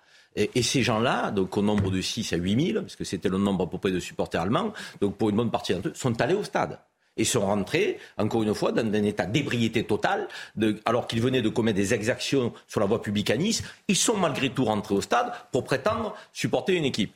Je pense qu'il y a quand même un sujet là comment ces gens-là, qui avaient commis des exactions sur la ville de Nice, et c'est ce que dit Christian Estrosi, comment ces gens-là n'ont pas été euh, interdits de rentrer au stade. Je veux dire, c'est pas possible. Donc, je pense que sur le coup, il y a quand même une responsabilité dans la gestion. Et cette responsabilité, elle n'impute pas aux fonctionnaires de police lambda, de base. Je pense qu'il y a une ligne de commandement. Le préfet, c'est quand même le représentant de l'État euh, dans ce genre de circonstances. C'est lui qui gère les forces de sécurité et qui doit, à un moment donné, en accord avec la ligne de commandement euh, des euh, CRS, mais aussi de, le DDSP, de, prendre les bonnes mesures. Là, il faut qu'on s'interroge et il faut qu'on demande pourquoi ces gens-là, après avoir saccagé la ville, se sont retrouvés au stade pour se battre. Et puis le deuxième sujet, c'est les clubs on l'a dit, et ça a été dit, les clubs. La, la Cologne sait qu'il y, y, a des supporters qui sont euh, euh, pas des supporters. Et donc comment ils sont désolés, ils vont mener une enquête. Hein, ils ont dit. Comment se fait-il que ces gens-là et, et puis avoir des billets? Comment se fait-il qu'ils aient des titres pour entrer au stade à un moment donné? On les connaît. Ils sont connus, c'est souvent les mêmes. Et quand on dit que le PSG, euh, dont je ne suis pas supporter, euh, chacun le sait, mais dont je reconnais le travail qui a été fait. Non, mais, non, mais c'est vrai. Mais dont je reconnais le travail qui a été fait en profondeur. Donc il y a des clubs qui se prétendent des clubs de supporters qui ont été bannis, radiés à vie. Et c'est Supra Auteuil, hein, donc pour ne, le, le, citer, et c'est euh, à ce club qu'appartenait l'individu qui a basculé et qui a fait une chute de 5 mètres. Donc Supra Auteuil, il avait les, les banderoles, euh, les, les, écharpes de Supra Auteuil, club euh, de supporters qui a été banni. Donc il y a un travail qui a été fait au PSG. Aujourd'hui, vous pouvez aller voir les matchs en famille. Donc on ne peut pas dire qu'on ne sait pas le faire. Quand on veut le faire, on le fait. Il y a des caméras de vidéoprotection dans tout le, le, le Parc des Princes aujourd'hui, avec les fonctionnaires de police, un centre de commandement. En temps réel, on est capable d'intervenir.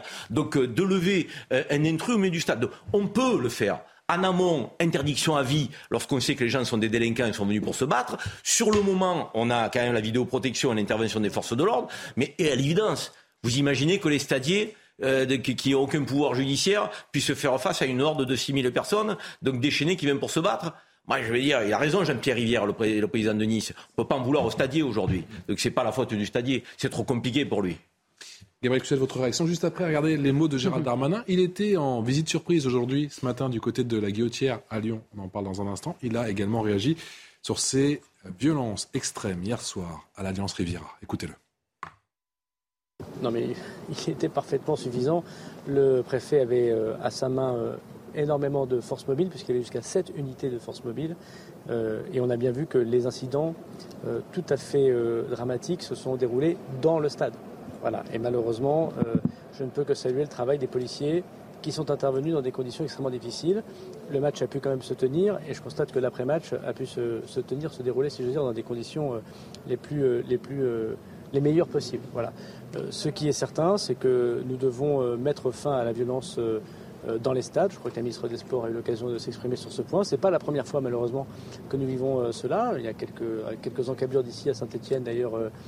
voilà quelques semaines, vous le savez bien, les choses ont été extrêmement difficiles aussi. Toute l'année dernière, il y a eu dans le monde du football des violences extrêmement, extrêmement fortes. D'ailleurs, la, Ligue de football et la fédération ont pris des mesures que moi je veux saluer. Il faut que nous continuions à, le faire parce qu'on voit bien que le sport et le football en particulier est une fête gâchée par des gens qui euh, utilisent la violence au lieu de regarder un match, un match de football. Sur ces débordements, Gabriel Cluzel, la faute à qui? On voit bien que c'est les mêmes ingrédients à chaque fois qu'il euh, y a de la violence dans ce pays. On peut dire qu'il y en a partout. Toute occasion est bonne. On parlait d'islamisme, d'atmosphère, mais il y a une espèce de violence d'atmosphère qui est euh, très forte et des gens viennent se greffer. Euh, des, des, coucous viennent parasiter des manifestations sportives pour, pour exprimer leur violence. C'est toujours un peu les, mêmes sujets. La police, elle, elle, elle, peut pas être au four et au moulin. et donc, elle se retrouve évidemment forcée de gérer des situations extrêmement compliquées euh, dans un nombre qui n'est pas toujours suffisant, avec euh, euh, des gens qui ne sont pas toujours formés pour faire ce, pour agir dans de tels contextes. Il y a un problème de déficit de sécurité civile. Hein. On sait bien que il manque énormément de, de personnes. Les, gens qui travaillent dans ce domaine sont très précarisés. il y a beaucoup de, de, ça tourne beaucoup, donc ils sont mal formés. Les stadiers, il y a toujours un problème de recrutement de stadiers. Donc tous ces gens-là ont des bonnes raisons pour dire qu'ils euh, n'ont pas réussi à agir. Mais, pardon, le citoyen, moi je suis beaucoup moins au fait des affaires du foot que vous, mais le citoyen extérieur qui observe ça se dit, encore une fois, on, met les moyens d'intelligence artificielle au, service du fisc euh, pour traquer euh, je ne sais quelle piscine clandestine, mais on n'arrive pas à, regarder la trombine des hooligans qui, match après match, perturbent les, les stades. C'est proprement incompréhensible. D'autant que c'est un peu la même problématique que pour les black box. S'ils viennent d'Allemagne, hein. euh, ces gens, ce sont des gens qu'on peut tracer depuis l'étranger. Alors c'est vrai que les frontières, c'était intéressant. Ça permettait aussi de euh, d'arrêter les gens et, de les surveiller. Mais euh, c'est vrai que ça reste incompréhensible. Moi, il me semble qu'une une décision de bon sens serait d'imposer la fin des, des matchs euh, ouvert au public. Vous savez qu'on a fait des matchs confinés hein, au moment du confinement euh, pour ces clubs qui ne sont pas capables de gérer. Et peut-être que là, ils trouveraient une solution comme le PSG, vous le disiez. Geoffroy Lefebvre. Euh, a, à, huis clos, effectivement, c'est une solution. Ça peut être une menace. En fait, moi, je, je tout à l'heure, vous disiez que, euh, que certains clubs avaient fait un très bon travail. Euh, souvent, il, faudra peut-être. Moi, je vous appelle le faire. Tout va bien. C'est le jeune, mais ça n'a pas changé. Mais je ne sais pas ce qui se passe aujourd'hui. On va apprendre à se connaître. Vous allez rappeler, vous rappeler de mon nom. Euh, un peu, et, et, vous avez dit, Patrice, que euh, Cologne allait mener une enquête. Là, la question va être dans la détermination des enquêteurs. En fait, c'est est-ce qu'ils ont réellement envie d'affronter leurs supporters? Parce que c'est un un conflit difficile. Les présidents de clubs avec les associations de supporters c'est un bras de fer. Souvent, ils ont assez peu de pouvoir en réalité par rapport à ces gens qui tiennent les tribunes, etc. Donc la question, ça va être celle de la motivation du club en question pour faire la, loi dans, et la loi dans, dans, ses rangs, dans, dans son stade. En tout cas, parmi ses Vous me dites qu'ils ont peur de se les mettre à dos ou qu'ils se prennent des pressions et que c'est super compliqué. Une association de supporters, par exemple à Marseille, peut avoir la peau du président si elle décide tout à coup de, de, gêner l'entraînement, de, de, boycotter les matchs, etc. C'est super compliqué. Donc la motivation des clubs, je pense, peut être un peu aidée par quelques sanctions. Alors on a, on connaît déjà les sanctions financières. Il y a eu quelques moments aussi on a évoqué l'idée de, faire perdre des points au championnat euh, aux clubs qui ne feraient pas le ménage.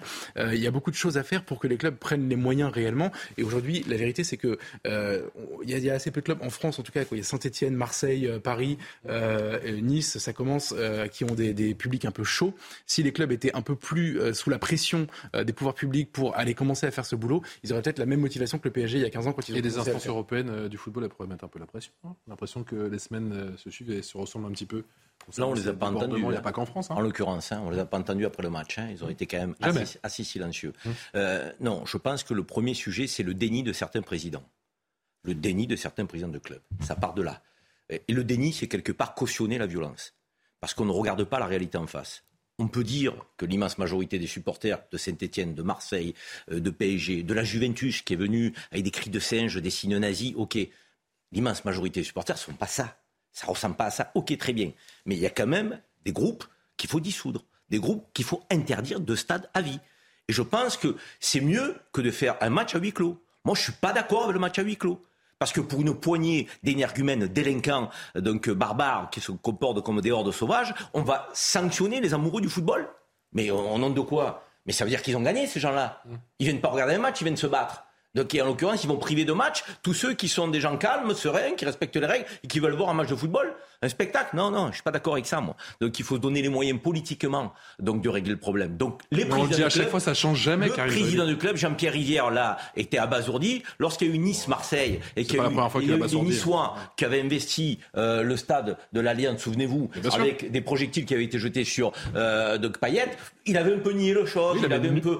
Non, déjà là, pas été à la hauteur. Monsieur le président Rivière, c'est là qu'il fallait faire le ménage. Vous n'avez pas à excuser ces supporters. Ils ne sont pas défendables. Défendons pas l'indéfendable, j'ai envie de dire. Et quand on voit la Juventus de Turin qui est venue au Parc des Princes avec des cris de singe, des, des, des, des, des signes nazis, mais on va où? C'est pas possible. Là, encore une fois, on peut les identifier au Parc des Princes. On sait qui c'est. On les prend. Donc il y en a quatre. On les prend. Interdiction à vie, messieurs. Toute la vidéosurveillance, tous les réseaux sociaux, je pense que tu as quand même. des mesures radicales face à la radicalité. Ah, L'efficacité qu'on a quand Gabriel Cluzet parlait des black blocs, contrairement euh, dans les manifestations, lorsqu'on interpelle des black blocs euh, français, puisque les étrangers ne rentrent pas sous cette euh, coupe, on ne peut pas les interdire de manifestation. C'est bien dommage d'ailleurs, parce que c'est des casseurs souvent qui saccagent de manifestations. Là, en revanche, sur le football, on peut, le préfet, et non pas la justice uniquement, le préfet peut faire une interdiction administrative de stade sur une certaine durée. Et ça, c'est redoutable. Dès qu'on identifie des gens violents dans l'enceinte des euh, stades, on fait derrière un rapport à la préfecture et le préfet prend une interdiction de stade et la personne elle doit porter avant, pendant et après le match. Alors là, je vais vous dire, c'est redoutable. Non seulement la personne on la voit plus sur place, on la voit plus dans le stade, et en plus, c'est elle-même qui vient dans le service de police ou de gendarmerie dans lequel elle habite la personne. Comme ça, c'est pas de travail en plus pour les policiers qui peuvent être dehors, c'est pas de violence en plus dans les stades ou aux abords avant, pendant et après, et en plus ça nous permet de tracer, de contrôler et de sanctionner ces personnes par le préfet directement sans rentrer dans des procédures lourdes, fastidieuses et compliquées. Mais d'ailleurs, c'est ce que nous on réclame pour les manifestations. Si on arriverait à interdire les gens en manifestation qui viennent les pourrir parce que c'est souvent les mêmes, l'ultra-gauche, anti-fin, on serait beaucoup plus serein et les euh, personnes qui veulent manifester pacifiquement, ce qui est le cas souvent, pourraient le faire aussi. Mais c'est un peu comme les autres sujets de délinquance. Hein. Ça veut dire que Mathieu Vallée nous dit on a un arsenal appliquons-le, mettons-le en œuvre. C'est pareil. Je dire, les, moyens, parfois on les a. Sur nos dispositions, on ne les utilise pas. Ben voilà après ce qui se passe. Vous restez avec nous, on en revient dans un instant. On va rester justement à Nice. On va parler de ce refus d'obtempérer. Euh, ce policier auteur du tir mortel présenté au juge en ce moment en vue d'une mise en examen pour homicide volontaire. Les précisions dans un, instant de Sandra Buisson du service police-justice de CNews. Vous restez avec nous. A tout de suite. 18h passées de 29 minutes, la dernière partie de Punchline. Merci encore de votre fidélité. N'oubliez pas l'intervention de l'allocution hein, qui est enregistrée de Charles III, les premiers pas, les premiers mots du nouveau souverain du Royaume-Uni. Ce sera à vivre en 19, à 19h en direct sur CNews. On est toujours avec Gabriel Cluzel, avec Geoffroy Lejeune et avec Karim Zeribi. Dans un instant, on parle de cette probable mise en examen pour homicide volontaire de la part d'un policier suite à un tir mortel après un refus d'obtempérer. Juste après, l'essentiel de l'actu, c'est en ce vendredi soir avec Adrien Spiteri. Plusieurs milliers de personnes massées devant le palais de Buckingham ont salué aujourd'hui le roi Charles III à son arrivée à Londres. Il a serré les mains du public au son des cris de God Save the King. Le nouveau roi devrait prendre la parole à 19h au lendemain de la mort de la reine. L'Ukraine dénonce des exactions perpétrées par les forces russes sur le personnel de la centrale de Zaporizhia. Une annonce faite ce vendredi par Petro Kotin, patron de l'opérateur de la centrale. La situation est aujourd'hui très difficile avec des tortures, des passages à tabac, des enlèvements, a-t-il déclaré. Et puis à Mulhouse, des tags anti-police ont été découverts hier. Les syndicats de police ont rapidement réagi sur les réseaux sociaux. De nombreuses insultes figurent sur des murs et façades de centres commerciaux. Une enquête a été ouverte. Merci Adrien. Adrien Spiteri ce refus, je vous le disais, d'obtempérer du côté de Nice. On vous en a déjà parlé. Le policier auteur du tir mortel a présenté au juge en vue d'une mise en examen pour euh, homicide volontaire, Sandra Buisson.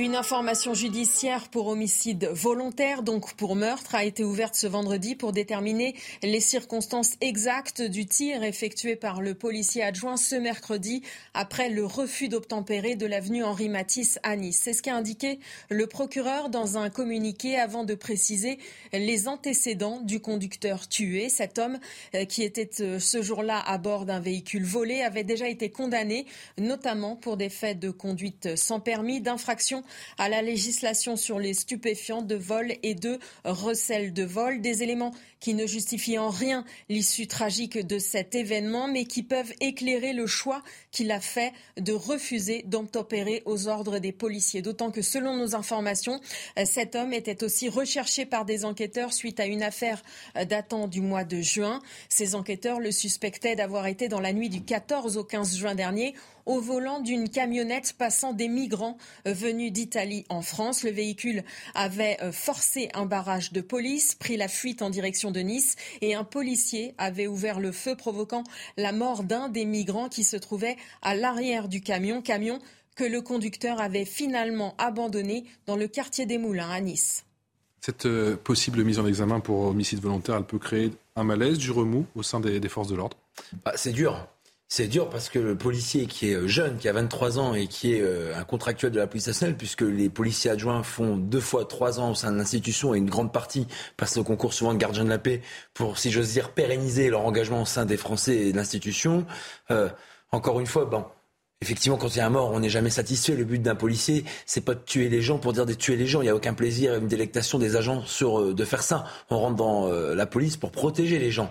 Maintenant, vous savez, il y a un climat euh, très nauséabond et un climat très dangereux pour nos forces de police aujourd'hui. C'est un, refus de tempérer toutes les 19 minutes. Toutes les 19 minutes, on peut avoir un policier qui est envoyé dans un cercueil par des voyous qui sont que trop connus en grande partie des services de police et que rien ne fait reculer.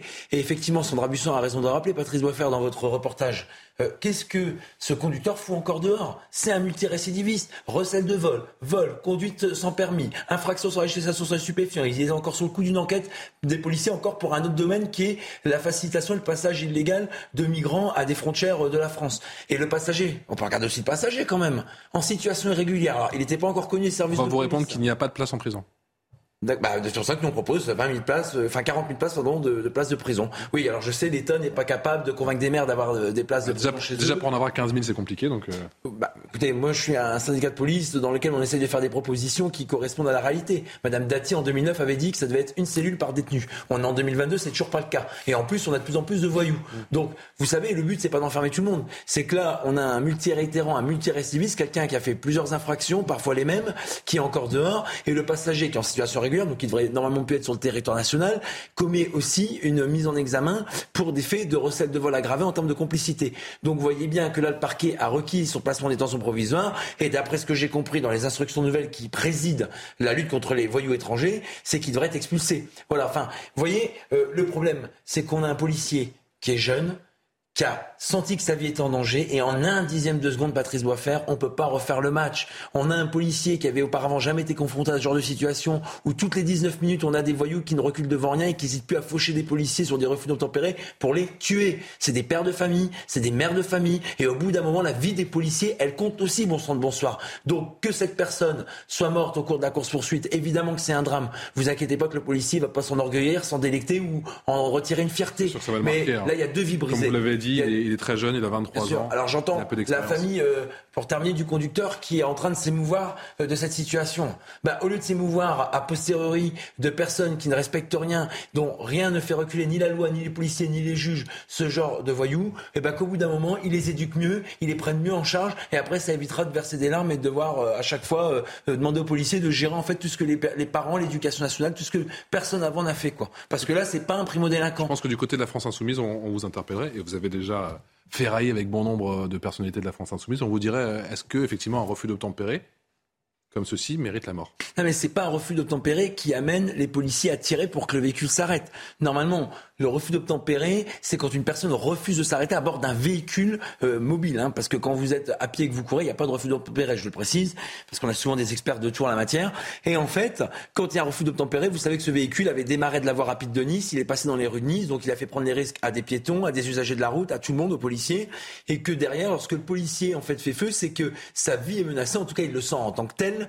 Et puis derrière, vous avez eu un certain nombre de faits. Vous avez eu Vénissieux, vous avez eu Tourcoing, vous avez eu Paris, pour ne citer que ces villes-là qui ont fait l'actualité cet été, où en grande partie les policiers ont été légitimes à devoir ouvrir le feu parce que leur vie était menacée par des voyous qui deviennent des criminels en transformant leur voiture en arme. Donc quand le policier tire normalement, c'est que le voyou devient un criminel de la route en transformant son véhicule en arme et non pas un tir qui est fait pour que le véhicule s'arrête. Maintenant, il y a une instruction qu'un juge va mener, c'est pour ça que le parquet de Nice le requiert, pour qu'on ait tous les éléments qui éclairciront cette affaire. Est-ce que je veux dire, vraiment, merci de m'avoir lancé la parole et j'écouterai l'avis du plateau, mais vous savez, euh, si on faisait un métier avec une science exacte, ça serait super. On serait des robots, on n'aurait pas à réfléchir, on n'aurait pas à avoir des êtres humains, on n'aurait pas pour chaque cas affaire à des situations humaines. Là, vous avez un policier qui sort euh, récemment d'école, qui est dans un véhicule banalisé de police, qui fait du contrôle pour lutter contre la délinquance en véhicule. Là, vous voyez que c'était un véhicule volé, on n'était pas sur une infraction à un feu rouge. Et en plus, une personne qui avait un véhicule volé se permet en plus de prendre tous les risques. Est-ce qu'il n'a pas assez d'expérience, qu'il n'est pas assez formé non, mais je dis que moi, aujourd'hui, la formation continue dans la police, c'est un vrai problème. Les policiers n'ont pas suffisamment de formation continue en entraînement, en tir, en mise en situation. On nous a promis en septembre, à l'école de police de Roubaix par Emmanuel Macron, le président de la République, de consacrer 50% du temps de formation de, des policiers à la formation continue, du temps de travail. Il faut que ça, ça soit mis en place rapidement.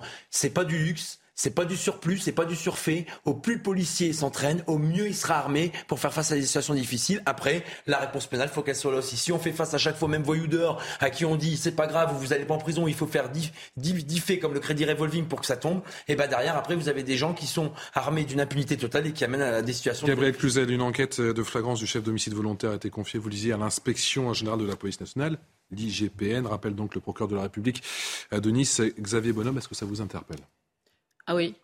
Euh, moi, euh, je suis euh, étonnée de voir que autant de jeunes veuillent encore rentrer dans la police. Hein. Moi, je, demain, mon fils me dit je vais rentrer dans la police. Je lui dis bah, va faire plus de temps consultant chez McKinsey ou, ou journaliste, je sais pas, mais pas rentrer dans la police. Mais si vous voulez, c'est c'est quand même une histoire assez terrible et triste parce que vous dites qu'il avait 23 euh, ans.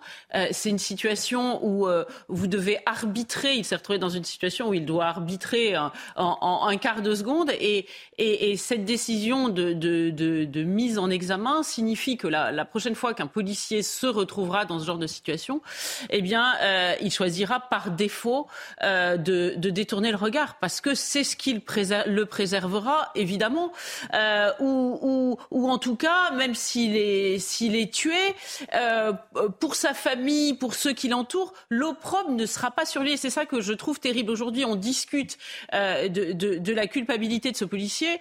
Euh, on ne discute pas de la culpabilité du juge et de la responsabilité, à minima en tout cas, du juge qui a libéré ce délinquant. Et, surtout, vous avez raison de le dire, si la famille doit pleurer, c'est elle doit pleurer sur le fait que son fils soit parti dans une mauvaise voie, celle de la délinquance et, non pas euh, accuser la police. Moi, c'est vrai que euh, je suis extrêmement troublé par, euh, par cette mise en examen. Oui. Ceux qui suivent Punchline régulièrement savent que je prends quasiment toujours la défense de la police nationale et, Dieu sait que ce métier est difficile, et l'est de plus en plus avec, cela a été dit, des heures de formation qui ne sont pas toujours présentes au rendez-vous, et ce, malgré la volonté des fonctionnaires de police qui aimeraient faire plus de tirs, avoir plus de temps pour pouvoir s'entraîner, pour pouvoir performer aussi. C'est important parce que ce genre de situation est très, très, très compliqué à appréhender pour un fonctionnaire de police d'expérience. Alors imaginez pour quelqu'un de 23 ans. Une fois que j'ai dit ça, et que je soutiens effectivement dans l'immense majorité des cas la police nationale, parce que je considère qu'il faut le faire et que c'est notre devoir de citoyen. Force est de constater que l'image ne parle pas en faveur du fonctionnaire de police qui a fait usage de son arme. En tout cas, c'est le regard que j'en porte. Et euh, nonobstant euh, le profil de délinquant qui est dans la voiture, c'est indiscutable. On a affaire à un délinquant, récidiviste, à côté on a affaire à un clandestin, sans papier. Ces gens-là n'ont pas été traités par la justice. Ça, je vais dire, on le dit suffisamment, on le répète, et les choses ne bougent pas véritablement dans notre pays. Donc c'est un constat dramatique que nous faisons et nous sommes, euh, euh, je dirais, obligés de le refaire là. Néanmoins, malgré le fait qu'il n'ait pas été traité par la justice, la situation ne me semble pas être une situation de légitime défense au regard des images. Mais je ne suis pas procureur, nous ne sommes pas juges d'instruction, il y a l'IGPN qui a été saisi, une mise en examen qui a été sollicitée de la part du parquet vers le juge d'instruction en charge de l'affaire pour homicide volontaire. C'est grave, homicide volontaire pour un fonctionnaire de police. C'est celle qui s'écroule euh, sur la tête. Et moi, je connais un peu la corporation policière, certainement moins bien que Mathieu Vallée, qui, est commissaire et qui a fait sa carrière. Mais je sais que ce sont des gens qui sont légalistes, qui sont des gens qui sont respectueux euh, de l'esprit républicain, du code de déontologie, de l'immense majorité des cas. Et que ça doit leur faire mal de voir que ce jeune, peut-être, n'a pas appréhendé la situation telle qu'il aurait dû le faire. Ça leur fait pas plaisir. Ça leur fait pas plaisir parce qu'ils savent la complexité d'une telle initiative. Et ils savent la portée que ça peut avoir. Mais ils savent aussi que peut-être que ce jeune, on décrétera qu'il n'avait pas à faire usage de son arme. Et une fois qu'on a dit ça, c'est pas jeter l'opprobre sur la police nationale. Bien évidemment que non. Il faut arrêter. Sinon, ce serait effectivement complètement scandaleux de ne pas pouvoir apprendre une situation telle qu'elle est. C'est-à-dire dans son, unicité, dans sa dimension, je dirais, euh, non pas générale, mais, mais, le cas présent, c'est de ça dont on parle. sur cette euh, vidéo, il est polémique, on le sait, effectivement, même si encore une fois, elle est sujet sur la, la, qualification d'homicide euh, volontaire. C'est-à-dire que euh, il, aurait tué un ennemi toujours euh, sciemment. Euh, la qualification aurait été la même. Moi, je ne suis pas une grande juriste, mais je, constate. or, visiblement, ce type-là, il ne le connaissait pas. Il n'a, donc, il, n'a pas tiré volontairement pour le tuer parce qu'il désirait lui ôter la vie. Donc, pardon, mais ça interroge cette qualification d'homicide volontaire. Mais on considère, on pourrait, je, pense, je pense, après le débat est ouvert, je, je pense qu'on considère comme fonctionnaire de police qui a une arme, euh, qui euh, euh, est, doté de ce pouvoir d'en faire usage, doit pouvoir appréhender ce genre de situation. Il est assis au volant de sa voiture, il ne met pas en danger ce fonctionnaire de police qui est à ses côtés, on voit les images, parle et il pointe l'arme contre lui évidemment qu'il ne se dit pas je vais le tuer. Oui, c'est-à-dire que, dit autrement, un homme qui tire sur sa femme. Force est de constater que l'usage de l'arme est volontaire. Dans son, à son domicile, c'est aussi homicide involontaire. involontaire. Ça, ça, pose question. Force est de constater que l'usage de l'arme, on voit qu'il est volontaire. Et que sa portée volontaire, ben, euh, fait qu'il y a un mort à l'arrivée. C'est ça qu'on appelle homicide volontaire. C'est pas connaître quelqu'un et vouloir le tuer volontairement. Je crois. Donc, euh, Moi, j'ai vu les, les, mêmes images que vous, Karim, mais pourtant j'ai vu exactement l'inverse. C'est-à-dire que je vois sur ces images.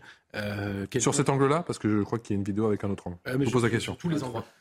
sous tous les angles, et notamment sous celui-là, qui est celui qui fait polémique, évidemment, et qui a été repris par la France Insoumise. Vous en parliez tout à l'heure en, interpellant Mathieu Vallet. Et je vais essayer de répondre aux, arguments. Moi, je vois un fonctionnaire de, police, en effet jeune, euh, qui manifestement vient de faire une course-poursuite, euh, qui sait qu'il est en train de poursuivre une voiture volée et qui comprend qu'il a affaire à quelqu'un qui n'a pas peur de lui. Voilà ce que je vois. Et pourquoi ce délinquant n'a pas peur de lui? C'est parce que tout simplement, en plus, manifestement, il est coutumé du fait, puisqu'il vient de forcer, c'était au mois de juin, je crois, un barrage de police. Il faut quand même expliquer ce qui s'est passé. Mais ça, il le sait ça, pas. il ne pouvait pas le savoir. Police, hein. Je sais. Mais il a raison de penser que le, la personne qui conduit n'a pas peur de lui. Il a raison de le penser, même s'il ne peut pas le savoir, il a raison de le penser, puisque quelques mois plus tôt, cette personne a forcé un barrage de police, provoquant la mort d'un migrant qu'il était en train de transporter. C'est-à-dire qu'on est quasiment sur quelqu'un de criminel cause de lui, quelqu'un est mort parce qu'il a forcé un barrage de police. Donc il ne peut pas le savoir en effet, mais n'empêche que je vois ça. Je vois quelqu'un qui a des raisons d'avoir peur, euh, qui a des raisons de se savoir menacé et qui a raison de penser que la personne en face de lui n'a peur de rien. Euh, et, ensuite, sur le refus d'obtempérer en règle générale, et en particulier dans cette histoire-là, puisque manifestement euh, l'homme qui est décédé est au courant de, la manière de faire et qu'il n'a pas peur de le faire, il faut quand même aussi dire quelque chose. Les délinquants savent parce que c'est la loi, que les policiers peuvent tirer, notamment quand ils sont menaçants, quand ils refusent d'obtempérer. Et donc un refus d'obtempérer, c'est quasiment une acceptation de ce qui se passe après. Je ne dis pas que c'est bien que cet homme soit mort, je dis juste qu'au moment où il décide euh, de foncer sur les policiers, tous en règle générale, de foncer sur les policiers, de forcer un barrage, ou alors de ne pas se rendre comme ça, il faut quand même imaginer, n'importe quel citoyen sait que quand la police euh, s'arrête, on s'arrête. Et ça se passe toujours bien. Quand on donne nos papiers, euh, quand, on, quand, on, quand on est poli, etc., ça se passe systématiquement bien. C'est impossible que ça se passe mal. Lui, il prend ce risque. Donc faut arrêter de pleurer sur son sort parce que je dis pas que euh, le, refus d'obtempérer vaut la mort, etc. La France Insoumise veut nous faire croire que les gens qui, sont, qui disent ce que je dis pensent ça. C'est pas ce que je pense. En revanche... Il parle de maladie au sein de la police. Il a pris... voilà, exactement. Il a pris son risque. Il a pris son risque et il a perdu. Et je ne pense pas que ce soit automatiquement parce que le jeune fonctionnaire de police ait décidé de le tuer. Je pense qu'il a des raisons, il y a un enchaînement, et c'est l'IGPN la, et la justice qui le dira, d'en arriver à cette extrémité, mais qu'il faut rappeler la responsabilité de, de, la personne qui est morte, qui a décidé de se mettre dans cette situation. Est-ce qu'on peut sortir du débat France Insoumise, Rassemblement National et, être... Alors ne parlons plus de la France Insoumise, c'est moi qui en ai dire, donc, avoir notre objectivité à nous, euh, avec les images que l'on a et, et euh, donc les valeurs et les principes qui nous animent à nous. Enfin, moi, je ne commente pas par rapport à la France Insoumise. Rien à faire de dire la France Insoumise. Et, et je sais qu'ils... J'en ai parlé parce que ce sont eux les plus offensifs. Oui, vous savez. mais offensifs, euh, Patrice, encore une fois, nous, on est là pour commenter, je dirais, un fait où il y a eu un mort, il y a un fonctionnaire de police qui est mis en cause. La police est régulièrement mise en cause dans notre pays. Nous le regrettons et ça n'est pas normal. Pour autant, on doit parler d'un fait d'un fait, pas, euh, je dirais, d'une généralité dans les interventions de refus d'obtempérer. Moi, je trouve que ton analyse, Geoffroy, si je peux me permettre, avec tout le respect que j'ai pour toi, elle est tirée par les cheveux. Euh, tu nous parles de ce gars au mois de juin. Non, un fonctionnaire de police, c'est pas un citoyen lambda. Un fonctionnaire de police, c'est quelqu'un à qui on remet une arme, qu'on a formé, logiquement, et euh, pour lequel on attend effectivement qu'il y ait une capacité de discernement sur les moments. C'est le plus difficile. C'est le plus difficile. C'est le plus difficile. je vais dire. Mais après, dans un monde idéal, oui, refus d'obtempérer, tu t'arrêtes, tu montes tes papiers, bonjour monsieur, tu es poli et On n'est pas dans un monde idéal. Donc dans ce monde qui n'est pas idéal, on attend effectivement du fonctionnaire de police qu'il ait la capacité de discernement quand sa vie est en danger, quand sa vie ne l'est pas. C'est tout ce que je dis. Et je dis que la plupart du temps, quand ils font usage de leur arme, leur vie est en danger. Et que dans ce cas précis, eh j'ai le ben, sentiment qu'elle ne l'était pas. Mais encore une fois, c'est ni toi ni moi qui allons arbitrer, c'est l'IGPN. C'est un juge d'instruction euh, qui le feront. Et personne ne dit l'inverse. Tu parles de la responsabilité du policier qui est mis en question. Il va par ailleurs être jugé. Et sévèrement probablement. En tout cas, il y aura une vraie enquête. Maintenant, moi, il n'a pas à être jugé sévèrement, il va être jugé tout court. Il va être jugé. Donc, euh, Ce que je te dis juste, c'est parle-moi de la responsabilité du délinquant en fait. Parce qu'on a l'impression que le pauvre, ça lui est tombé dessus comme par hasard. Qu'est-ce que j'ai dit tout à l'heure Le délinquant, normalement, la justice aurait dû passer par là. Tu as dit peu importe que ce soit un délinquant, etc. Non, pas dit peu importe. Il a décidé de prendre ce risque en fait. Je crois. Ne me fais pas dire ce que j'ai pas dit. J'ai dit la justice aurait dû passer par là. Et nous le disons assez euh, autour de ce plateau. La justice est souvent trop laxiste vis-à-vis de ce genre d'individu. Quelqu'un qui est en situation régulière n'a rien à faire dans notre pays. Elle était passagère, la personne. Quelqu'un qui est récidiviste, on a envie effectivement qu'elle soit mise hors de portée de la situation. Mais quand ce n'est pas le cas, donc on, doit quand même analyser la situation en tant que telle. Est-ce que pour autant un contrôle de ce type vaut la mort? Moi, je dis non, c'est tout. Je dis qu'on aurait pu mettre la main, un policier peut-être plus expérimenté, donc n'aurait pas régi de la même manière, et pour autant, les, les personnes auraient eu les menottes aux mains et seraient sous les verrous. C'est tout ce que je dis. C'est tout ce que je dis, ni plus ni moins. Vous le savez, effectivement, l'événement de la soirée, c'est la prise de parole, la locution hein, très attendue du nouveau roi, Charles III. Ce sera dans 12 minutes, 19h. Euh, précise et ce sera bien évidemment à vivre en direct sur notre antenne. On va aller du côté de Buckingham Palace avec euh, Florian Tardif, l'un des envoyés spéciaux à De CNews. Bonsoir mon cher Florian, des premiers pas, on l'a vu hein, tout au long de cet après-midi, très très scruté, avec euh, déjà un premier bain de foule. Hein.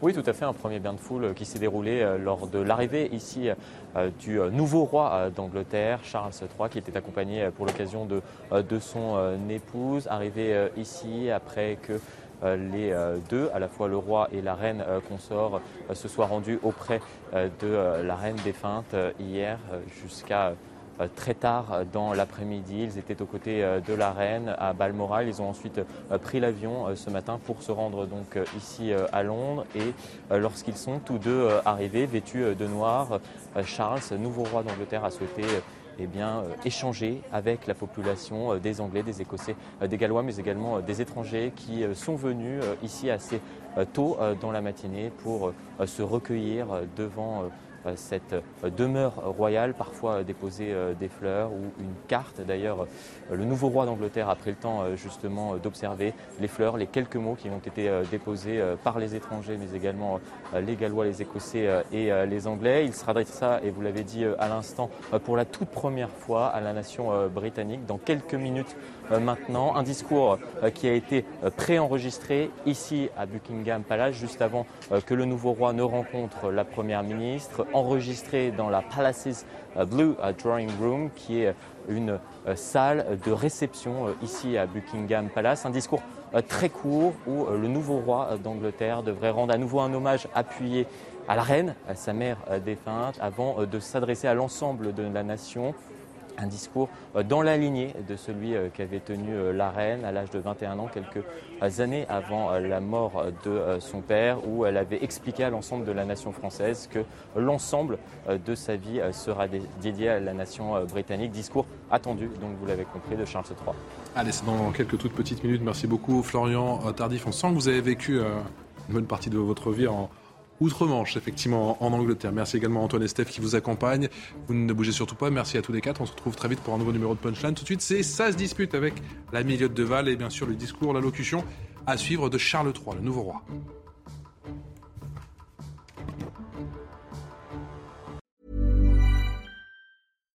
When you make decisions for your company, you look for the no-brainers. And if you have a lot of mailing to do, stamps.com is the ultimate no-brainer. It streamlines your processes to make your business more efficient, which makes you less busy.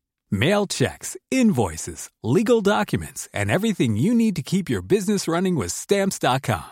Seamlessly connect with every major marketplace and shopping cart. Schedule package pickups and see your cheapest and fastest shipping options from different carriers. With rates up to 89% off USPS and UPS rates. And with the Stamps.com mobile app, you can take care of mailing and shipping wherever you are. Make the same no-brainer decision as over 1 million other businesses with Stamps.com. Sign up with Code PROGRAM for a four-week trial, plus free postage and a free digital scale. No long-term commitments or contracts. That's Stamps.com.